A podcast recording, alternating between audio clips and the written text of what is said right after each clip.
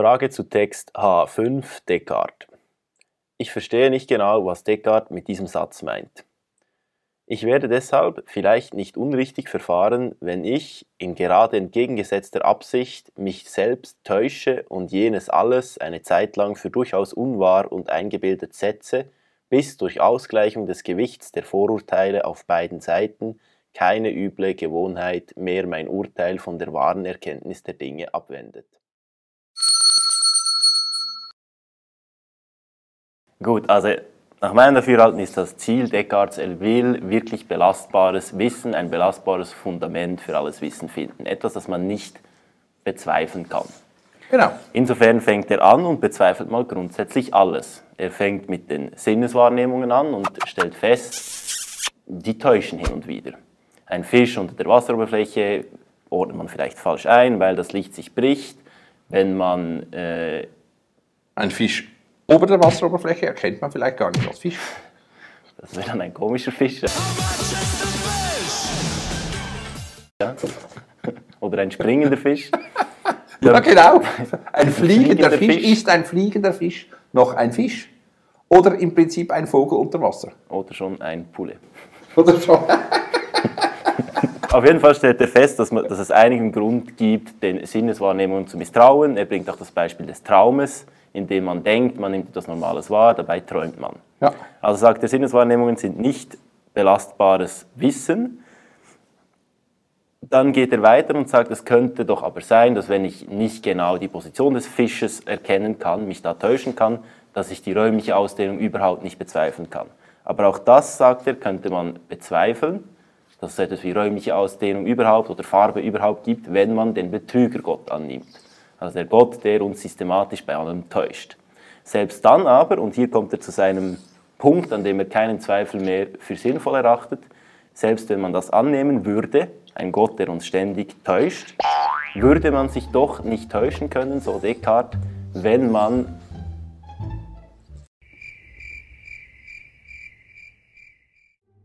Also man kann sich nicht darüber täuschen, dass man sagt, ich nehme gerade etwas wahr, ich denke gerade etwas, also muss ich existieren. Das zumindest scheint ihm das, der archimedische Punkt, das sichere Wissen zu sein, von dem aus man dann weiteres Wissen aufbauen kann. Genau, und das ist das dialektische im Prinzip, also das dialektische Prinzip, wenn wir so wollen, oder? Also der systematische Zweifel, der ist eben hilfreich und setzt voraus, dass ich das Gegenteil von dem annehme, was ich eigentlich möchte oder vermute.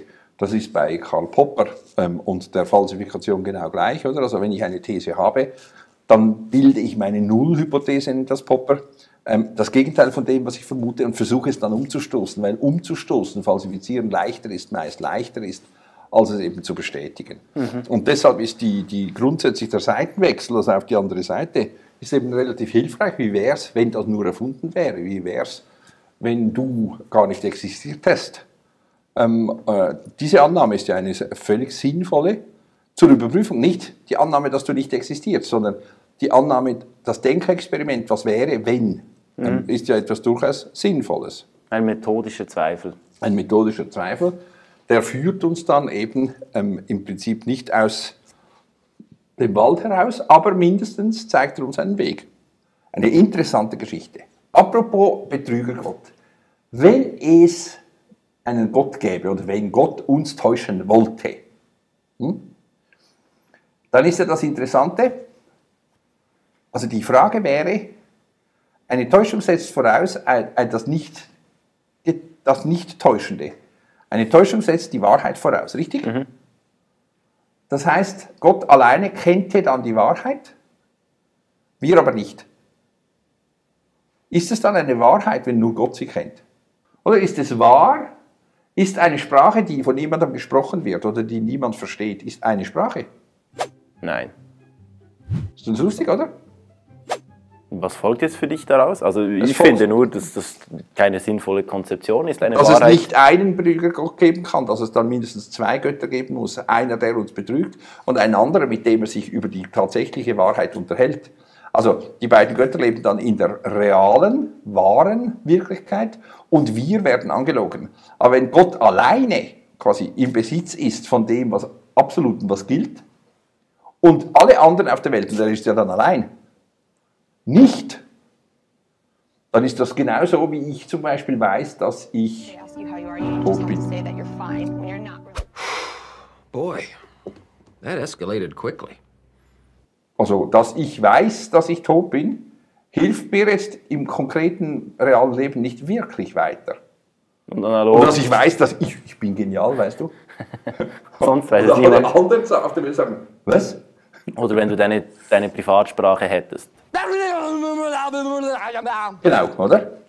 Dann muss ich mich quasi, damit ich eine Privatsprache, das ist ja dieses, ähm, dieses Argument ähm, kontra Privatsprache, wenn ich eine Privatsprache hätte, dann müsste ich mich quasi künstlich als zwei verstehen. Ich rede, also Marcel 1 spricht mit Marcel 2. Das ist relativ symptomatisch, dass zum Beispiel, wenn ich Gefühle habe, ich diese Gefühle, also es gibt ja, ähm, Douglas Adams zum Beispiel hat ein ganzes Buch zusammen, ich weiß nicht mehr, wie es heißt, mit einem anderen Menschen gemacht, ähm, voll mit Wörtern für Dinge, die keine Bezeichnung haben. Also zum Beispiel für das Gefühl erfindet er ein Wort, also für die Empfindung, wenn man auf einem Stuhl sitzt, auf dem gerade jemand gesessen ist, der noch leicht warm ist.